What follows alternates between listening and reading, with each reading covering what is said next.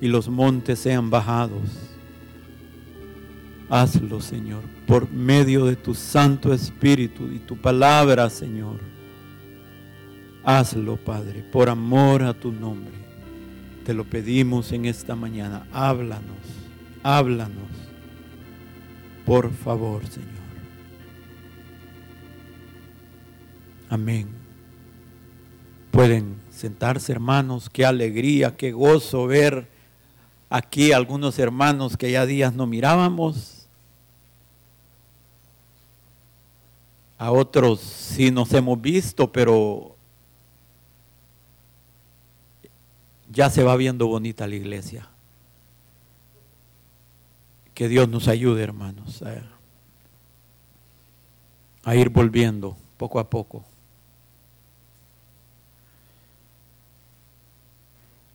Quisiera comenzar esta mañana definiendo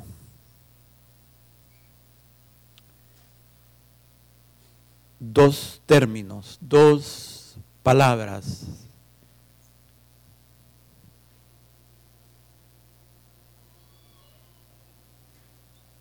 que van a ser la base para lo que queremos compartir. La primera palabra que quiero definir es provisión. ¿Qué es la provisión?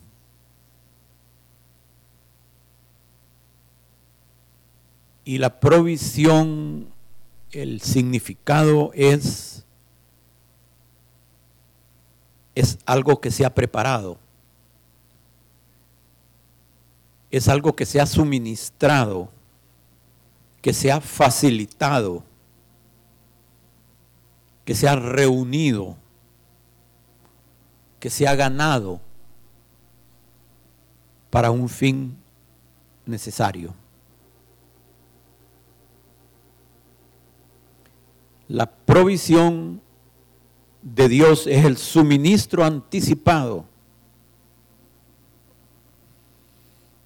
que Dios tiene para nuestras necesidades sean materiales, espirituales o emocionales.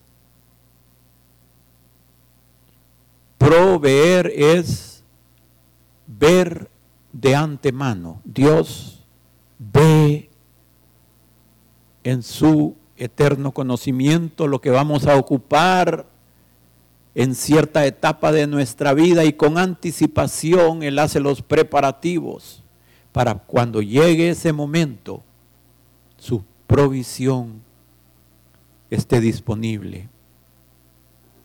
Ven nuestras necesidades y las suple. Esa es la primera palabra, provisión. Ahora quiero definir otra palabra. ¿Cómo definiríamos un milagro? Piense ahí ahorita, ahí, ahí, ahí en sus casas también. Para usted, ¿qué es un milagro? Un milagro en la Biblia se traduce como señal, como portento, como maravilla. Es un hecho explicable o es un hecho no explicable por las leyes de la naturaleza y que se atribuye a la intervención divina.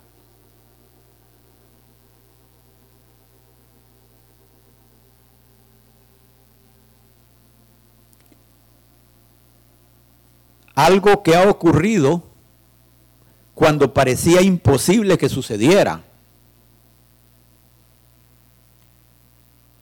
Es un suceso extraordinario y maravilloso acontecimiento cuya causa no se conoce y por lo tanto sorprende.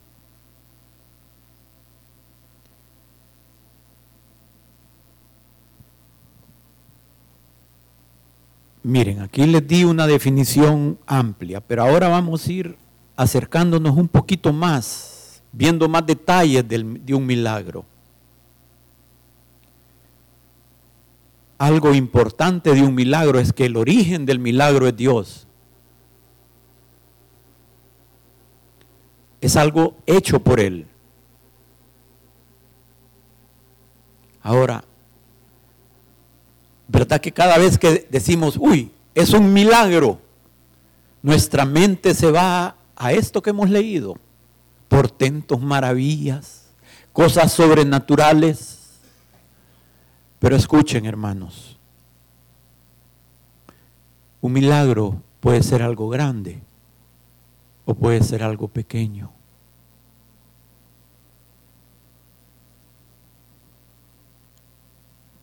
Hay vidas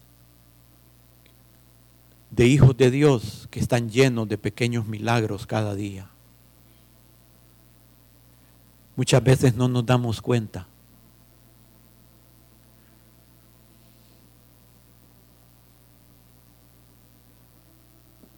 Lo más importante de un milagro no es en sí el milagro, sino el hecho de que Dios ha intervenido. Un milagro es la unión entre lo divino y lo humano.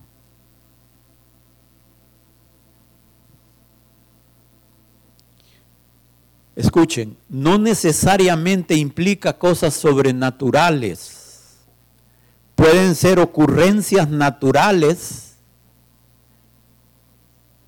pero que no hubieran sucedido sin la intervención divina para que se produjera en ese mismo momento.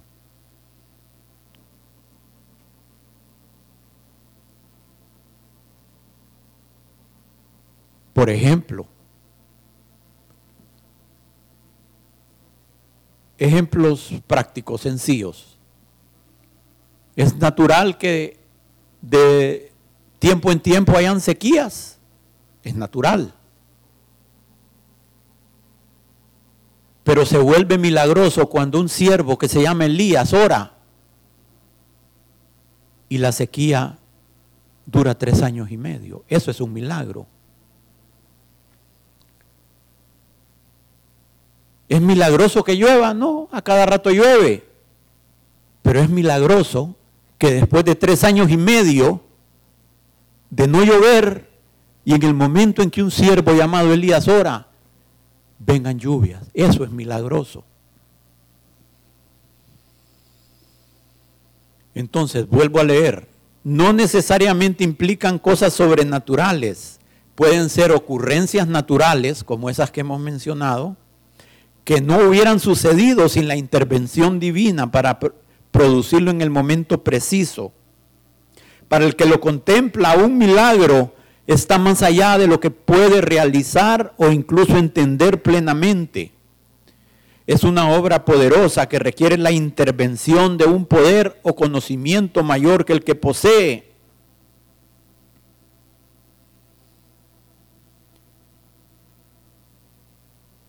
Para Dios, las cosas que para el hombre son asombrosas, para Él no son asombrosas. Es simplemente, es un ejercicio de su poder.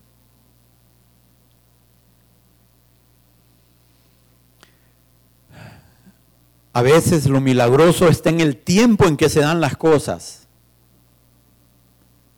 En otras, en las cantidades en que se dan las cosas.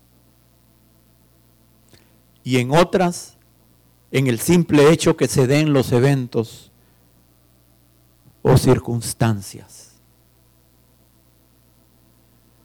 Entonces, hermanos, orando esta semana, cuando después que el pastor me dijo, y vas a compartir el domingo, cayó la sentencia.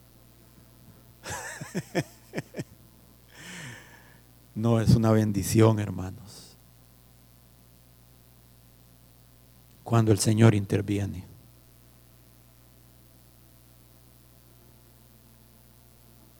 Y orando, orando, Señor, ¿cuál es la palabra? ¿Cuál es la palabra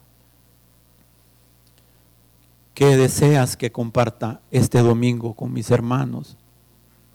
Por amor a ellos y por amor a mí. es una agonía, hermanos. Mientras el Señor no te da una palabra, es una responsabilidad, porque aquí no podemos venir a pararnos, a inventar o a compartir mensajes que tal vez no es el pero hermanos, estas dos palabras fueron las que recibí. El milagro de la provisión divina.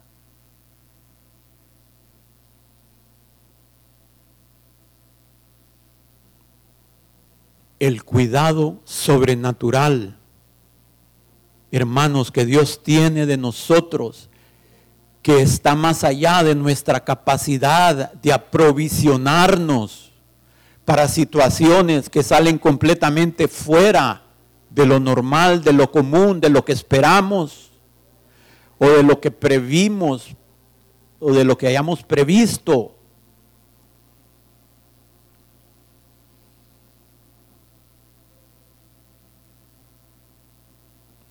Hermanos, lo importante de este tema es que cada día, escuchen hermanos, yo quisiera que abriéramos nuestro corazón en este momento, no pensemos en otras cosas, no que las aflicciones, que los problemas, que qué sé yo, olvidemos todo, hermanos. Siento que esta palabra para cada uno de nosotros, y ahí me incluyo yo, es importante. ¿Por qué? Porque hermanos,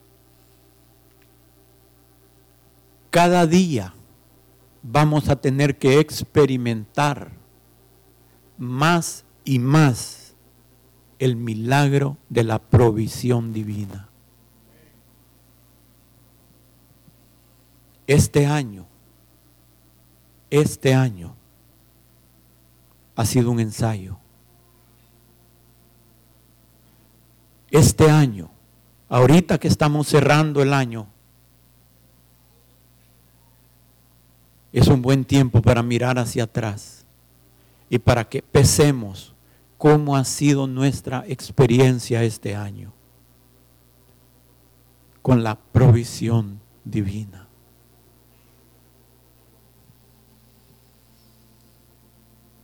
Cada día más y más tendremos que experimentar y confiar más en la palabra que el Señor le dio a sus discípulos y aquellos que como nosotros creeríamos en Él por la palabra de ellos. Y la podemos ver en Lucas 12, 22. Dijo luego a sus discípulos, por tanto os digo, no os afanéis por vuestra vida ¿Qué comeréis? Ni por el cuerpo, ¿qué vestiréis? La vida es más que la comida y el cuerpo que el vestido. Considerad los cuervos que ni siembran ni ciegan, que ni tienen dispensa ni granero y Dios los alimenta. ¿No valéis vosotros mucho más que las aves? ¿Y quién de vosotros podrá con afanarse añadir a su estatura un codo? Pues si no podéis ni aún lo que es menos, ¿Por qué os afanáis por lo demás? Considerad los lirios, cómo crecen, no trabajan ni hilan, mas os digo que ni aun Salomón con toda su gloria se vistió como uno de ellos. Y si así viste Dios la hierba que hoy es en el campo y mañana se es echada en el horno, ¿cuánto más a vosotros, hombres de poca fe? Vosotros pues no os preocupéis por lo que habéis de comer ni por lo que habéis de beber ni estéis en ansiosa inquietud, porque todas estas cosas buscan las gentes del mundo, pero vuestro Padre sabe que tenéis necesidad de estas cosas, mas buscad primeramente el reino de Dios y todas estas cosas os serán añadidas. Hermanos,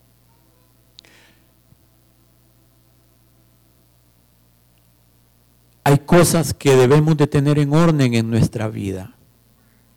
Y si esas cosas las tenemos en orden, el Señor nos manda a no afanarnos. No nos manda a ser perezosos, ni negligentes, ni holgazanes. afanarse incluye la idea de ser diligente, pero también incluye la idea de algo negativo. Podemos ser diligentes y estar contentos. Podemos ser diligentes y estar en paz. Podemos atender nuestros negocios o nuestro trabajo con aplomo, con tranquilidad, como Dios quiere que estemos. Lo que Dios no quiere es que estemos angustiados, que perdamos la paz, que estemos en aflicción, que estemos en ansiosa angustia, perturbados, acongojados, preocupados. Escuchen, hermanos, cuando hablamos de provisión de Dios, es mucho más que lo material. Es mucho más que lo que llevamos a nuestros labios, a nuestra boca. Es mucho más de lo que ponemos en nuestra mesa. Sí lo incluye, pero es mucho más. Y vamos a ir viendo cómo en este último tiempo, la provisión de Dios es tan importante que va a poder determinar quiénes van a perseverar hasta el fin y ser salvos y quiénes se van a enfriar y le van a dar la espalda al Señor y perderse eternamente.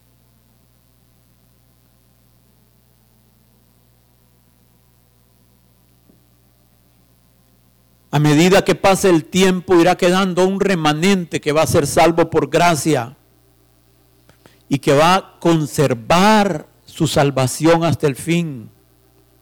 Escuche, un remanente. A medida que las situaciones vayan madurando, nuestra fe se va a ir fortaleciendo o se va a ir debilitando. no es opcional. Es parte crucial en nuestra vida.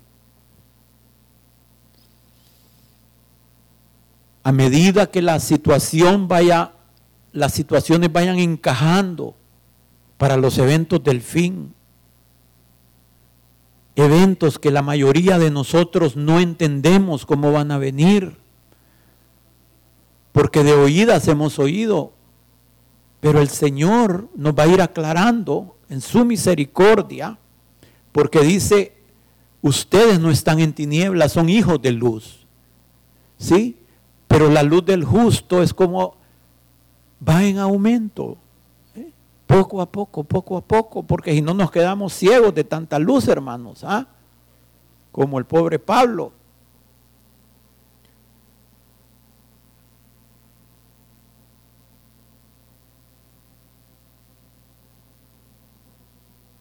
Pero, escuchen, a medida que vaya pasando el tiempo, el Señor no solo va a ir proveyendo cosas materiales, sino que nos va a ir proveyendo salidas,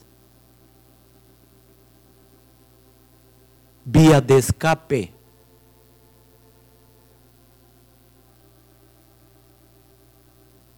soluciones. ¿Sí? Que la gente del mundo no va a encontrar salida. Pero el Señor nos puede mostrar, miren, agarren este camino y ahora den la vuelta por acá. Y nos va a ir sacando por ese laberinto de los últimos tiempos. Necesitamos salidas milagrosas.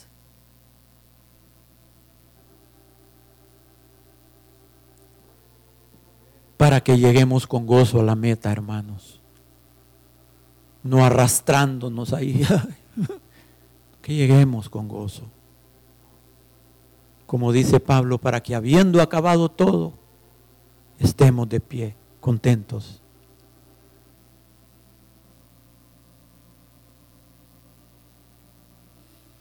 yo quiero compartir con ustedes algunas claves para mantener la provisión de Dios fluyendo libremente en nuestras vidas. Dice el Señor que Él envía la lluvia y que esa lluvia en los salmos dice, en el Salmo 165, 65.9, visitas la tierra y la riegas, en gran manera la enriqueces con el río de Dios lleno de aguas, preparas el grano de ello cuando así la dispones, haces que se empapen sus surcos, haces descender sus canales, la ablandas con lluvias, Bendice sus renuevos, tú coronas el año con tus bienes y tus nubes destilan grosuras. Hermanos, queremos que si el Señor desea bendecirnos, que cuando Él decida que la bendición, es tiempo de que recibamos bendición, que los surcos en nuestra vida por donde va a correr esa bendición estén sin obstáculo que no haya nada impidiendo que el río de Dios fluya, porque esos canales van a llevar la bendición de Dios a todos los lugares donde la necesitamos. Pero escuchen, hay, hay hermanos y hermanas que Dios puede tener en su corazón, bendecirlos. Pero hay cosas que si no son removidas, no se van a recibir esas bendiciones. Entonces yo quiero ver tres puntos con ustedes. Seguramente hay más, pero esto es lo que quiero sentir compartir con ustedes. Tres puntos para que su provisión fluya libremente en nuestra vida.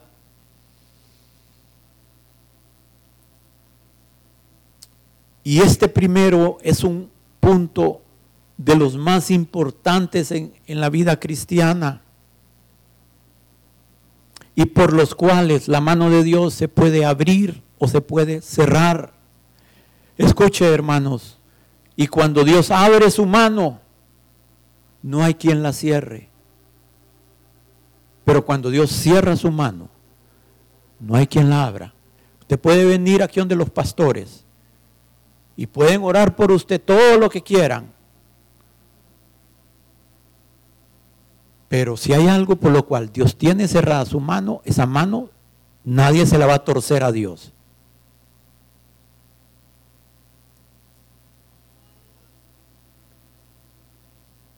Mateo 6:12.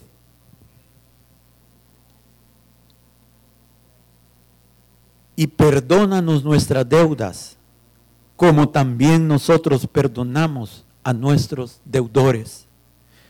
Y no nos metas en tentación, mas líbranos del mal, porque tuyo es el reino y el poder y la gloria por todos los siglos. Amén.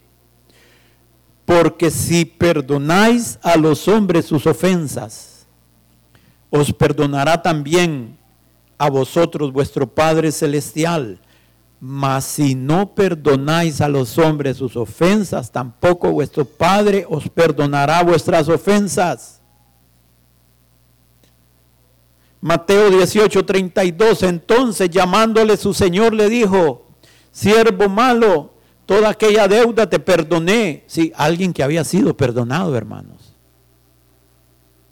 Había experimentado el perdón ya de Dios. Toda aquella deuda te perdoné porque me rogaste.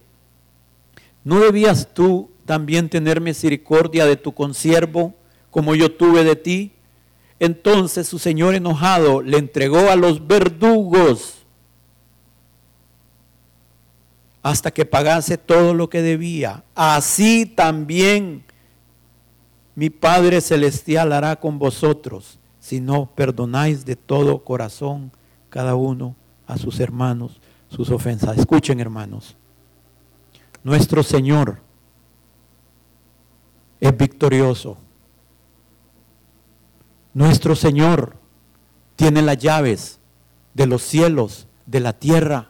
Nuestro Señor descendió al infierno y tomó las llaves de la muerte.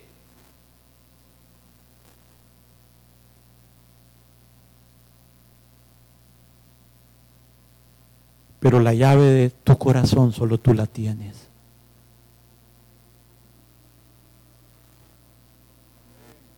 Dios puede decidir quién vive y quién muere, a quién enriquece y a quién empobrece.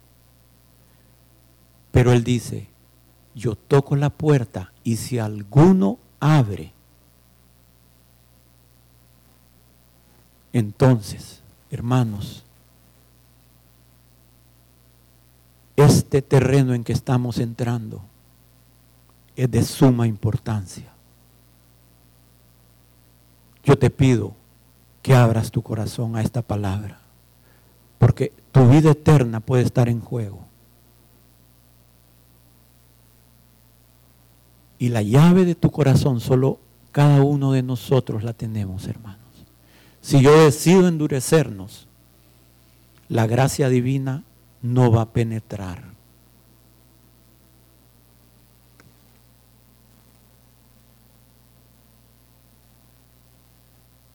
Escuchen, tenemos asuntos pendientes con nuestro prójimo. Esta es una de las cosas que más puede ser de estorbo para que la bendición, la provisión milagrosa de Dios, sobrenatural, fluya en nuestra vida o deje de fluir.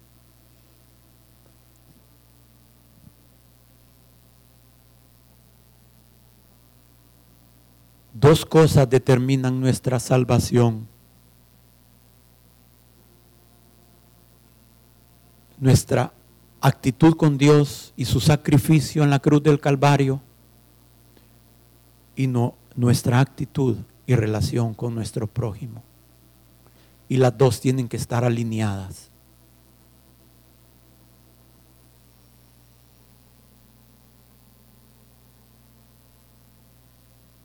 Hermanos, si no, yo he visto, he visto,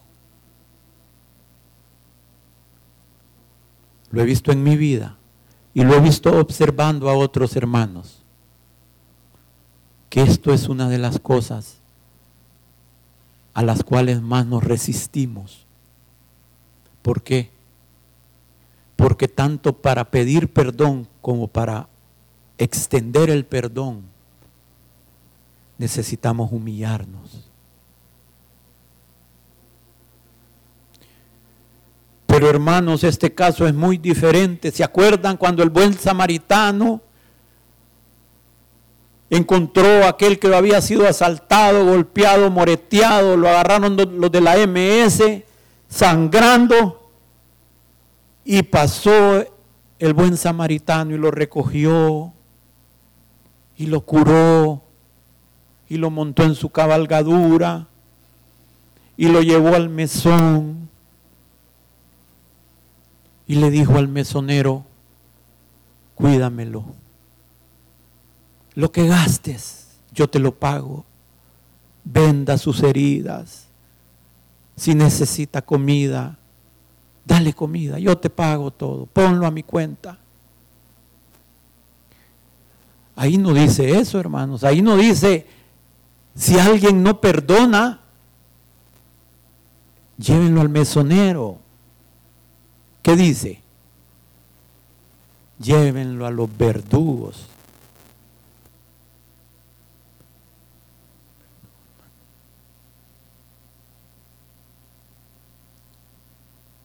Un verdugo no es alguien encargado de cuidar, de sanar, de restaurar, de sembrar, de proteger, de regar. Un verdugo es alguien encargado de ejecutar una sentencia.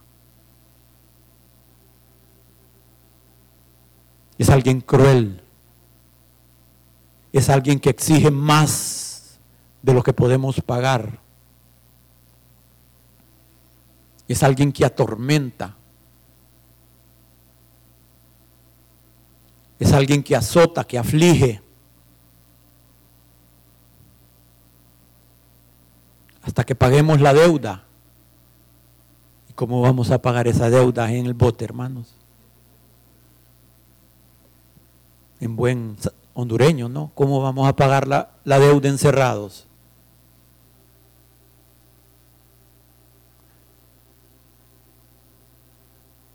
Hermanos, lo más tremendo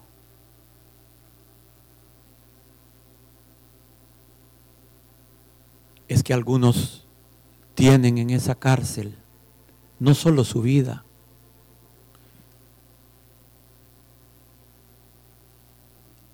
hay un tema, y esa es cuestión de otra prédica, y es un tema bien profundo, pero solo lo voy a mencionar así por encima. Pero algunos tienen en esa cárcel, por causa de ellos, a su cónyuge y a sus hijos.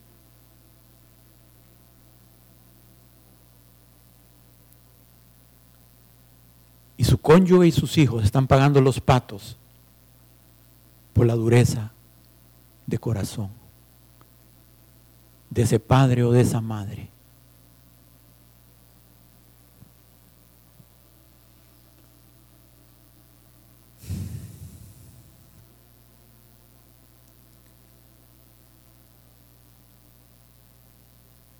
Escuchen, si no perdonamos o no otorgamos perdón, el perdón de Dios nos es retirado, porque así está la parábola. Ya se le había otorgado y le es retirado. El problema, el problema es que el perdón de Dios es la base y la única base sobre la cual descansan todas las demás misericordias de Dios en nuestra vida todo lo demás, si no hay perdón de Dios bajo la sangre del cordero, bajo la justicia de su sacrificio, si hay perdón, estamos en paz con Dios. Dios está en paz con nosotros y nosotros con Él. Y recibimos la paz de Dios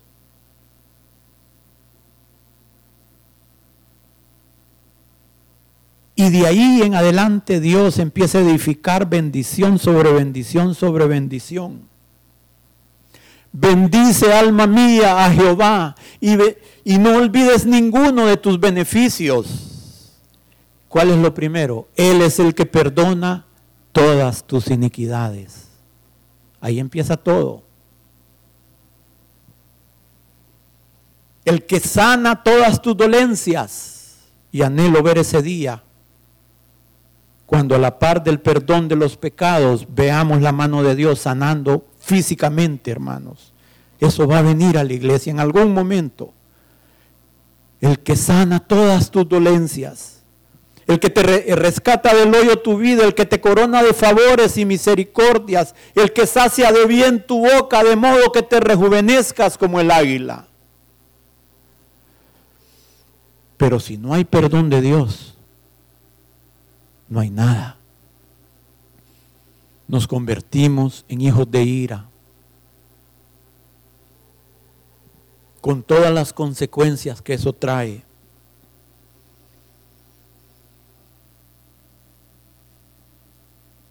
Escuchen hermanos, yo lo he visto. Para algunos, pedir perdón o extender el perdón es un precio muy alto. Pero solo considera el precio de no hacerlo. No hay comparación. No hay comparación. Es un precio eterno. Hermanos, si vamos a ser avergonzados al ir a pedir perdón, si nos vamos a humillar. ¿Y qué va a pensar la gente? ¿Y qué va a pensar esto? ¿Y, y qué? ¿Qué va a pensar Dios? Es lo único que importa. Si hacemos lo que agrada a Dios, Dios se va a encargar de que nadie abra su boca contra nosotros.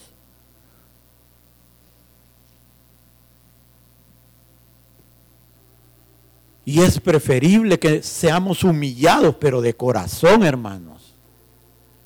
Si vamos a pedir perdón, es de verdad.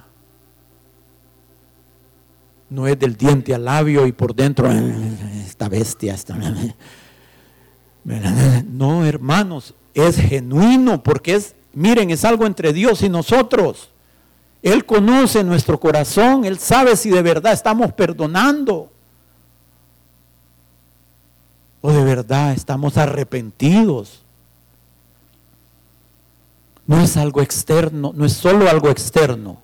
Si hay pasos físicos que tenemos que dar, es posible que tengas que agarrar un teléfono si físicamente no podemos ver a la persona. Aunque si lo podemos hacer personalmente es lo mejor, hermanos. Porque hay situaciones que son delicadas. Pero si lo vamos, si no hay forma, agarremos un teléfono. Escribamos un correo. Pero primero oremos bastante. Porque necesitamos la intervención de Dios. Y si ya después de dar ese paso, ponga que la otra persona sea la que estaba resentida con nosotros y le pedimos genuinamente perdón, nos humillamos, Dios está viendo. Y si después de eso la persona sigue con su actitud, hermanos, ya no es responsabilidad nuestra. Ya cumplimos delante de Dios. Amén ya es un problema del hermano o del vecino o de quien sea. Pero nosotros, como dice Pablo, en lo que esté a su alcance, estén en paz con todas las personas. Ya habremos hecho lo que correspondía.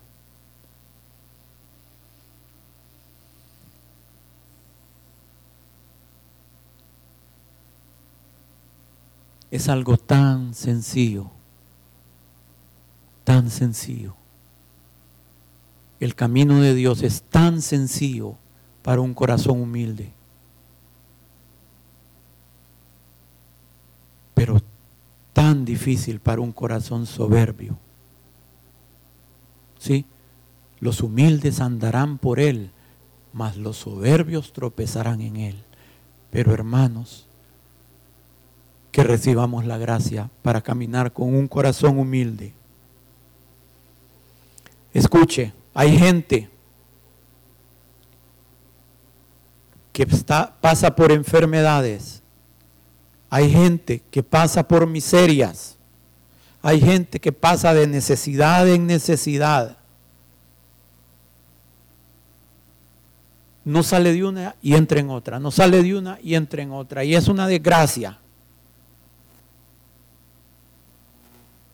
¿Y cómo está, hermano, aquí con la cruz de Cristo, hermano?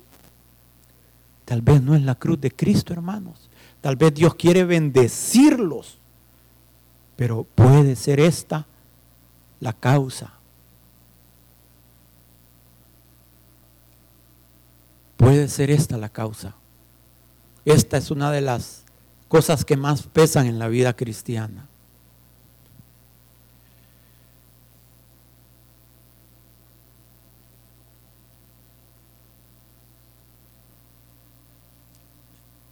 Meditemos en esta palabra, hermanos. No dejemos, no oigamos estas palabras como oír el viento. No dejes pasar esta oportunidad. Puede ser, yo no sé, tal vez una de las últimas veces que Dios te habla sobre esto. Con la gracia disponible. Porque Dios llega un momento en que si la persona no quiere escuchar, le deja de hablar a uno, te mete en el fuego, te mete en el rostizador, hasta que clamemos misericordia y hasta que nuestro corazón esté dispuesto a hacer lo que ya habíamos oído.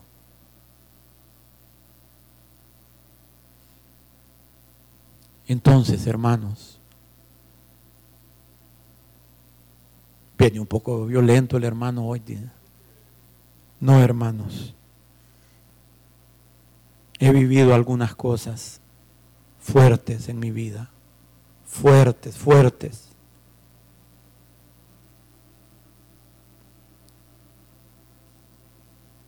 Y por eso estoy compartiendo esto. Porque he podido ver la diferencia de un antes y un después. Y es una diferencia del día con la noche. No los estoy señalando. Por la misericordia de Dios, el Señor me ha permitido pasar por ciertas situaciones muy fuertes. Y quiero evitar la aflicción y el dolor en algunos si es posible. Pero he visto el después y es increíble. Es increíble ver la mano de Dios cerrada. Es terrible. Es cosa dura caer en manos de el Dios vivo. Pero es increíble ver la mano del Dios bondadoso extendida, bendiciendo, allanando, llevándonos de la mano.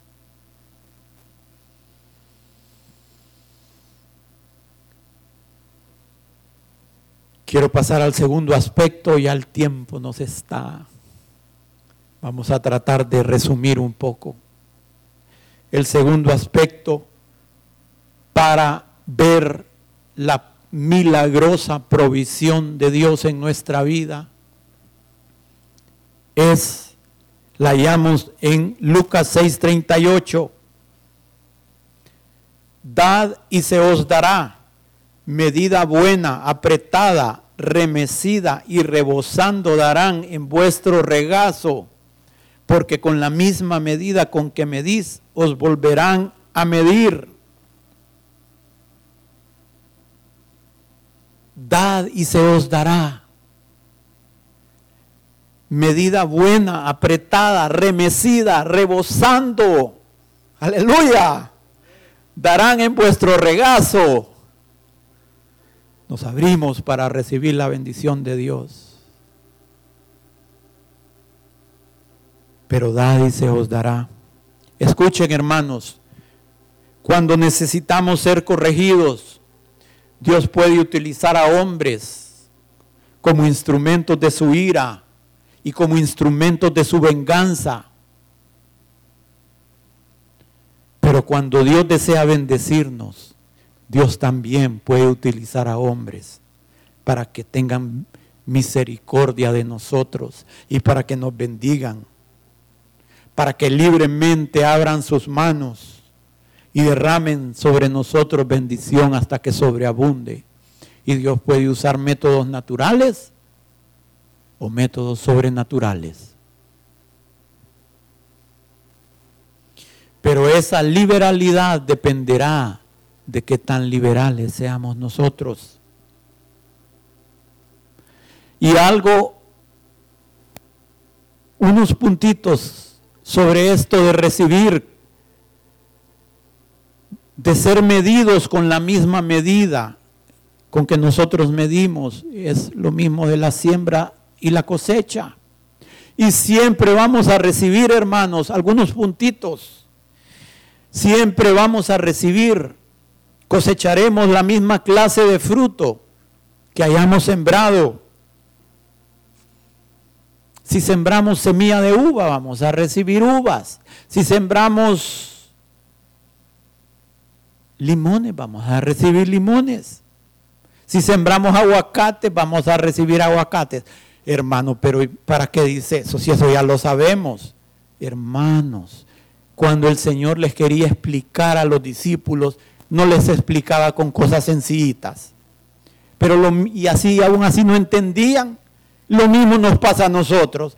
Fíjense que somos ácidos con la gente y queremos que sean dulces con nosotros no entendemos.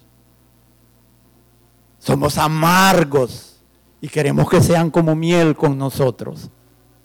¿Sí o no, hermanos? En broma, en broma les estoy diciendo las cosas en serio. Para que se les vaya así suavecito.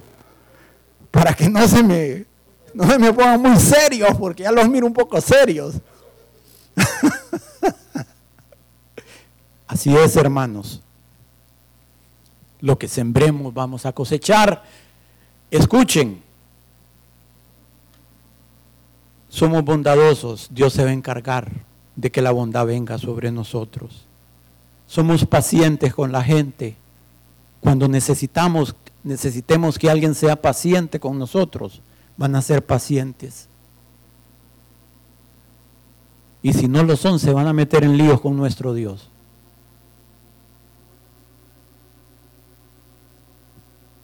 Pero si somos pacientes, lo más importante es que Dios va a tener paciencia con nosotros. Otro detalle, miren qué bonito, siempre vamos a cosechar más de lo que sembramos.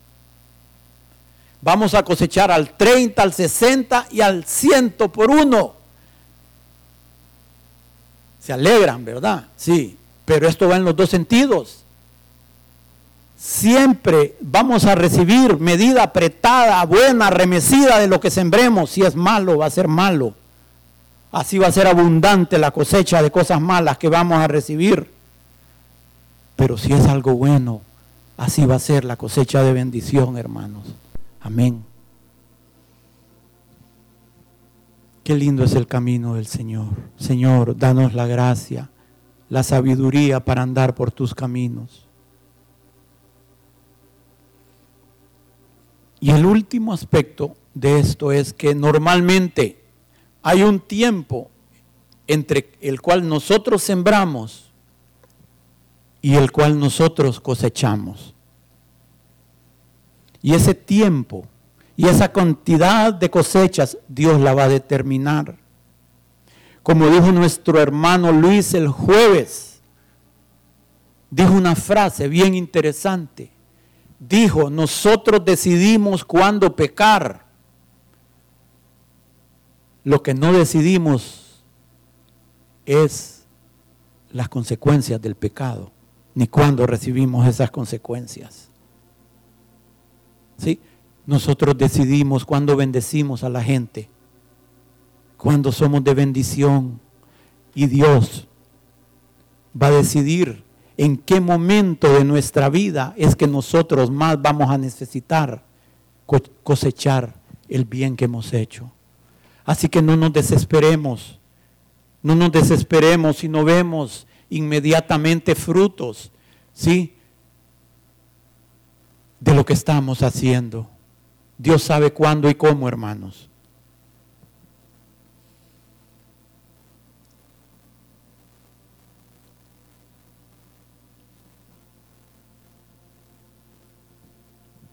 Miren, el punto más importante de este segundo punto que estamos viendo, el primero era perdón en ambas vías, ¿verdad? Otorgar perdón y recibir perdón. El segundo es, dad y se os dará.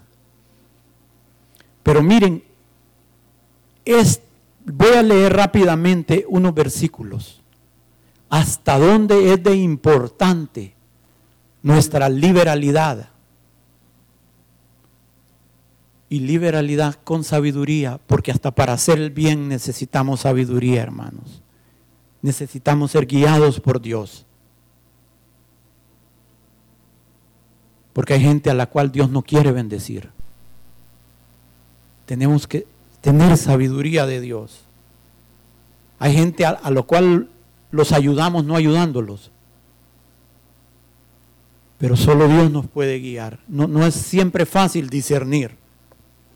Pero para eso tenemos la oración, para eso tenemos la comunión con el Señor, para eso tenemos el consejo piadoso. Pero miren hasta dónde llega de importante esto de nuestra actitud de liberalidad. Vamos a segunda de Corintios 9, 6.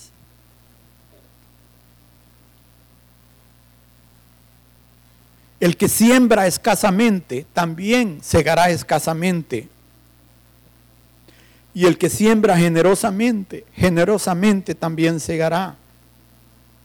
Cada uno dé como propuso en su corazón, no con tristeza ni por necesidad, porque Dios ama al dador alegre.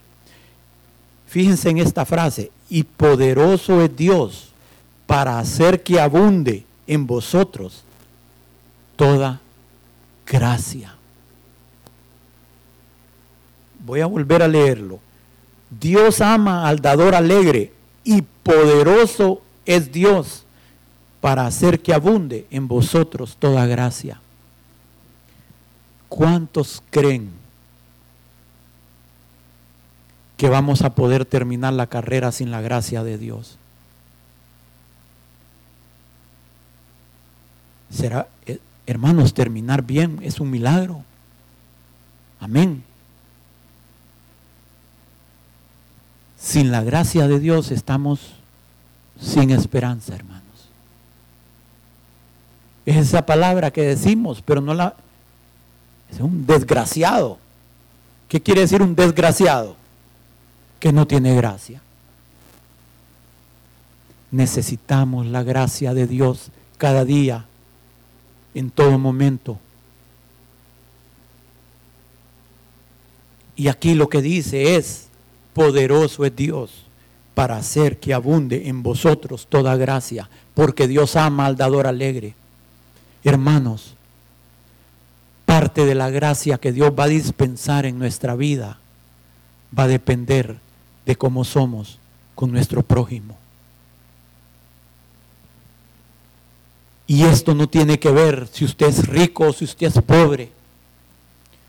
Porque hasta el más humilde tiene que dar.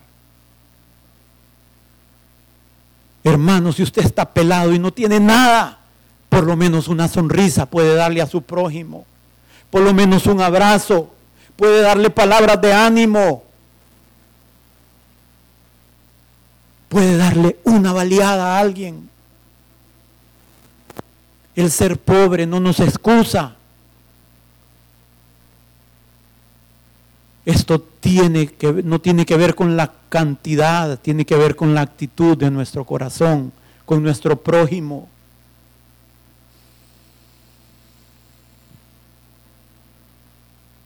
Necesitamos la gracia de Dios abundante en nuestra vida. Necesitamos toda gracia de Dios. La multiforme gracia de Dios. Multiforme para cada situación, para cada forma de situación que se nos presente, hermanos. Una gracia especial. Necesitamos sus nuevas bendiciones cada mañana, frescas Dios es el creador y cada mañana puede tener una bendición nueva para nosotros, hermanos. Porque hay una provisión milagrosa de Dios. Dios de la nada puede bendecirnos. De la nada.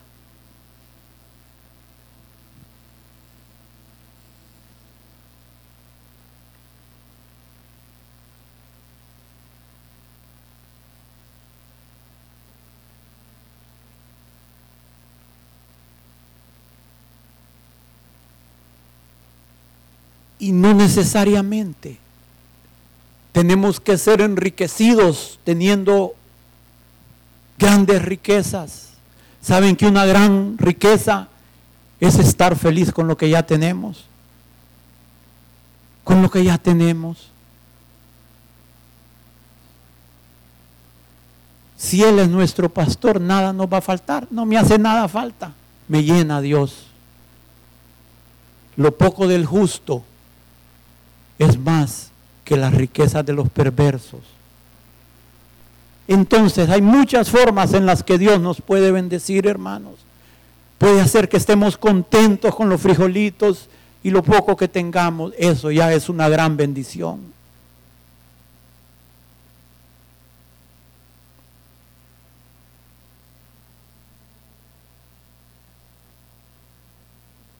Y voy a tener que recortar un montón.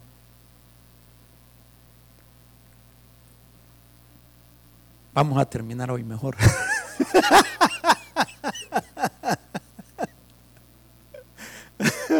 mejor recortamos.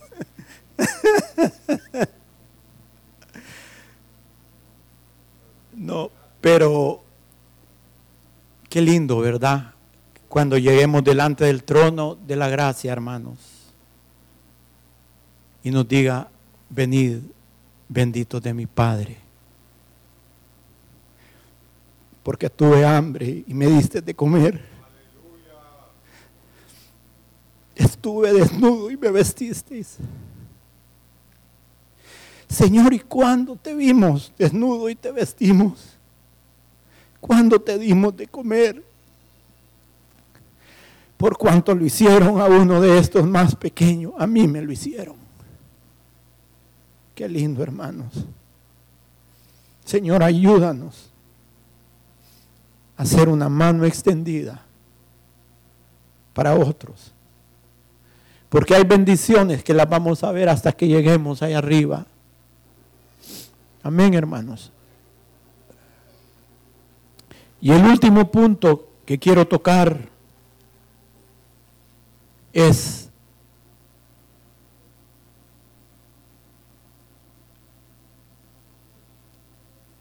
dándole a Dios lo que es de Dios.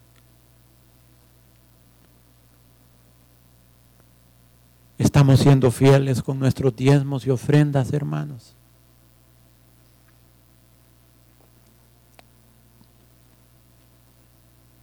Yo te voy a sugerir algo y es lo que toda la vida hemos hecho. Yo le doy gracias a Dios por mi esposa en esa área. Ella me ha apoyado siempre. Apartar lo que es del Señor. Y nosotros, yo sé que muchos hermanos también así lo hacen. Hermano,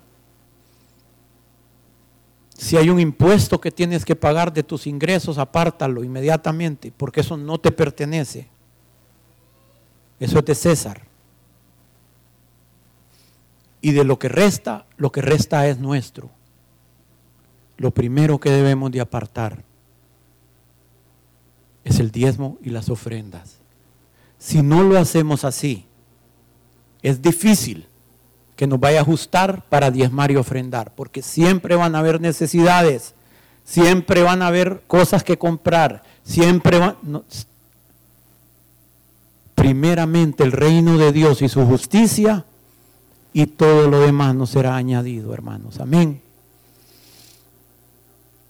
Si estamos siendo fieles,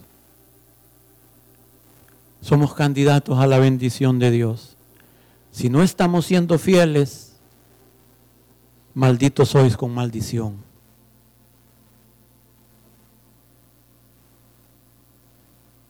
Es serio, es serio.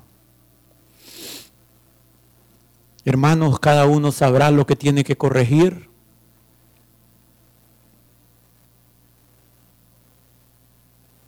En estos tres puntos.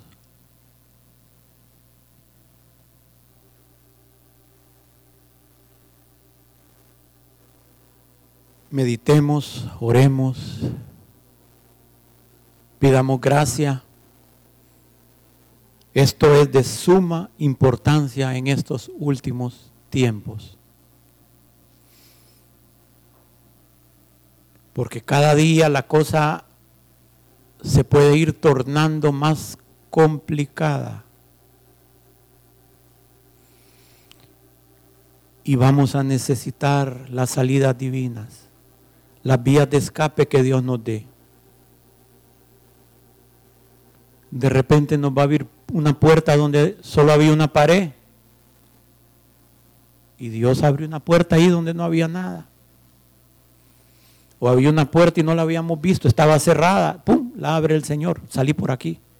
Esta es tu salida para esta situación. Pongámonos de pie.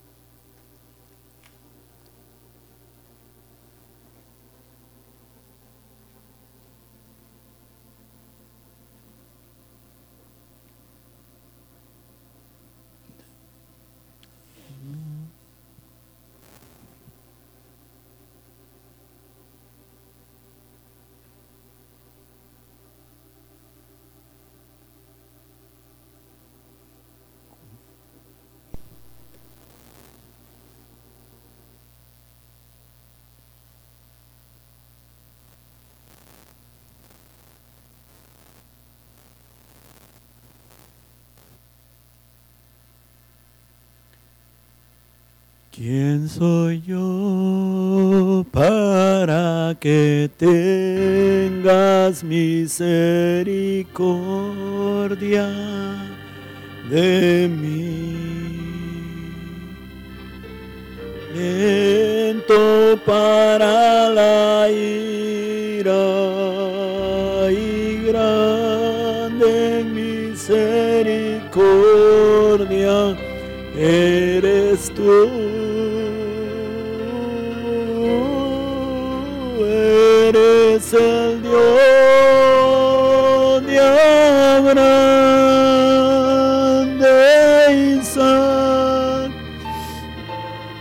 Con tu haces algo de la nada, a de mí.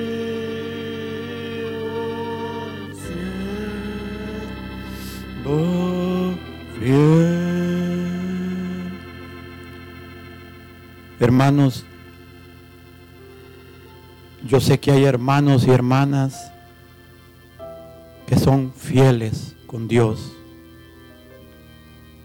En medio de nosotros hay hermanos y hermanas que no tienen nada pendiente con su prójimo. Hay hermanos y hermanas que son una mano extendida, cumplen con todo esto y tal vez ahorita están pasando necesidad. Hermanos, recordemos a David, pasó cerca de 13 años siendo humillado en el desierto. Recordemos a José, un joven íntegro en la cárcel.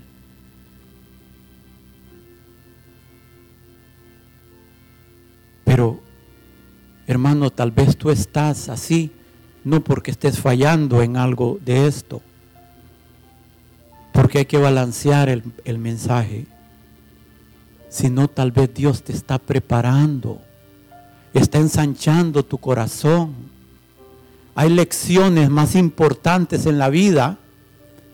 Escuchen, les va a parecer un poco raro, pero es cierto. Hay lecciones que tenemos que recibir primero antes de conocer al Dios proveedor.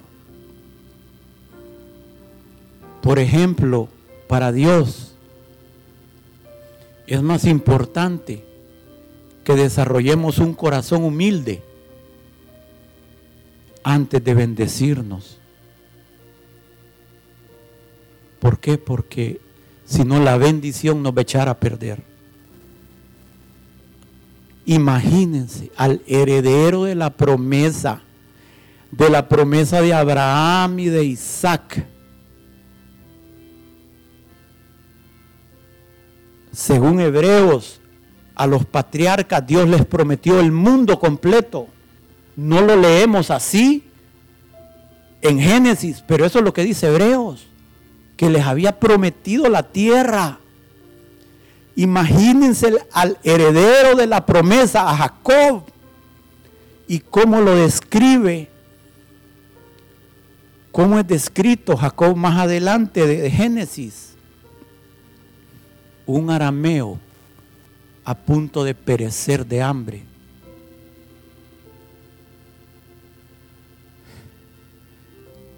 Qué tremendo. Pero hermanos, después que Jacob fue tratado, Dios le dijo, ok hijo, Israel, príncipe de Dios, bien buen siervo, en lo poco has sido fiel, Ahora entra a Egipto y se príncipe en Egipto con toda la abundancia de Egipto. La abundancia no solo material, sino con los honores de un rey. Ahí era venerado Jacob, porque era el hijo de José, el padre de José. Entonces, mi hermano y hermana, si tú estás pasando por una situación difícil, el consejo divino es, agradezcamos con esperanza. Dale gracias a Dios, que el tiempo de la bendición sin duda va a llegar. Agradezcamos con lo que ya tenemos, pero llamemos a las cosas que no son como si fueran. Señor, te agradezco por lo que ya me estás poniendo en mi mesa, Señor, pero te agradezco por lo que vas a hacer en el futuro.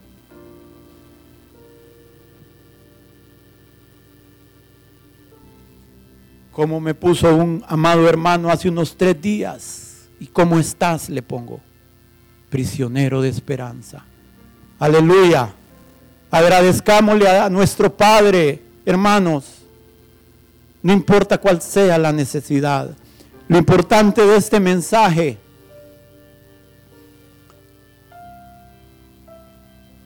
una cosa es que Dios considere que no es el tiempo para bendecirnos, pero lo importante es que de nuestro lado no haya nada que obstaculice la bendición para cuando Él considere que es el tiempo, que Él abra las ventanas del cielo. Amén, hermanos. Dios los bendiga. ¿Quién soy yo para que te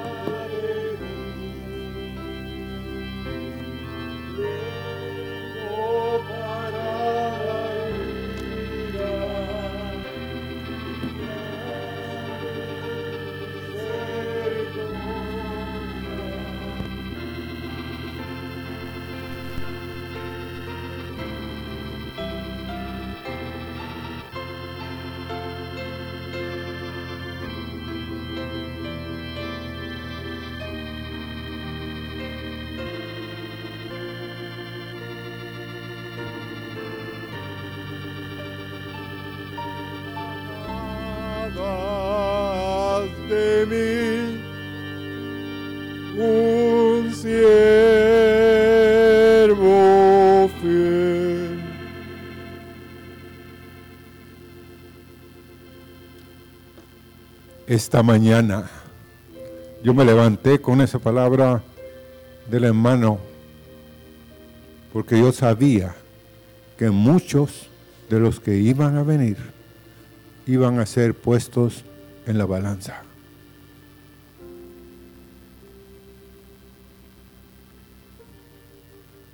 Y al, y al Señor ponerlos en la balanza, muchos iban a ser hallados faltos. El Señor no quiere desechar a nadie. Pero si tu corazón se endurece, si tu corazón dice no, porque Dios, miren hermanos, Dios oye lo más profundo de tu corazón lo más escondido en ti, Dios está escuchando esta mañana. Lo que tú dices, no con tus labios, sino en tu corazón. Yo quiero que inclinen sus rostros, porque aquí hay padres, aquí hay madres, que han condenado la vida de sus hijos y sus hijas por lo que han hecho. Porque el hijo sabe. Mi hijo, hermanos, ¿sabe quién soy yo? Mi hija. Uh. yo les contara cosas que me ha dicho. Uh. Pero yo he dicho, qué bueno que tengo un vigilante, que tengo alguien que me dice, no está bien. Y esta mañana nadie dirá delante del trono, no me advertiste, no me dijiste. Esta mañana somos advertidos por Dios a través del mensaje de nuestro hermano. Porque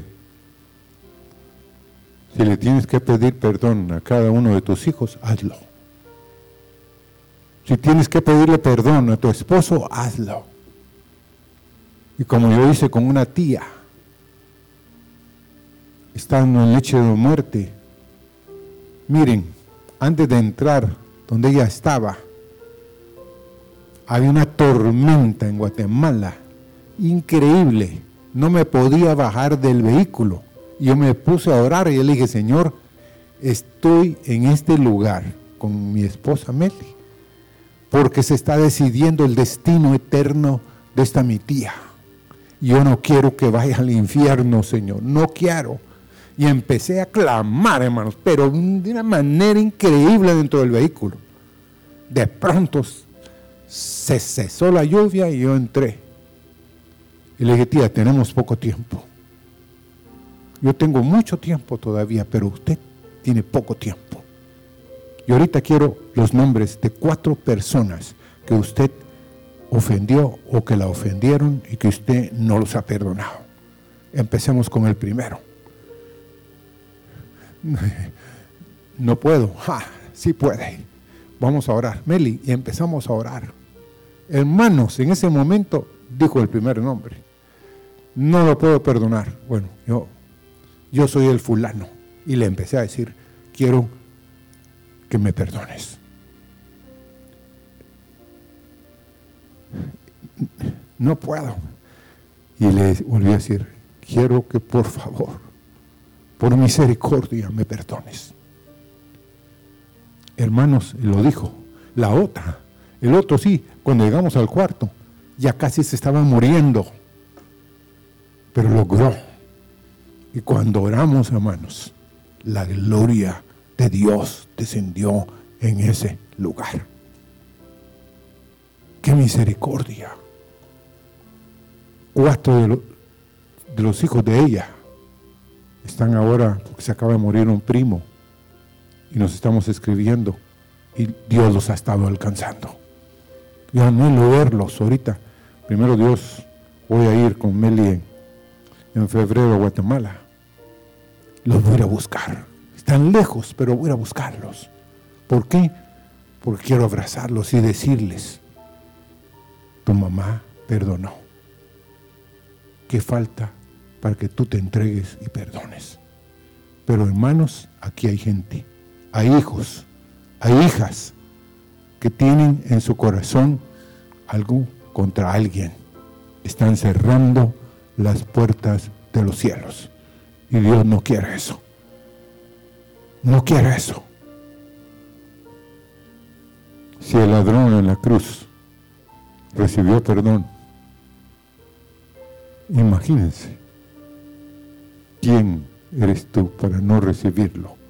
Señor, te damos gracias y te pedimos la abundancia de tus misericordias.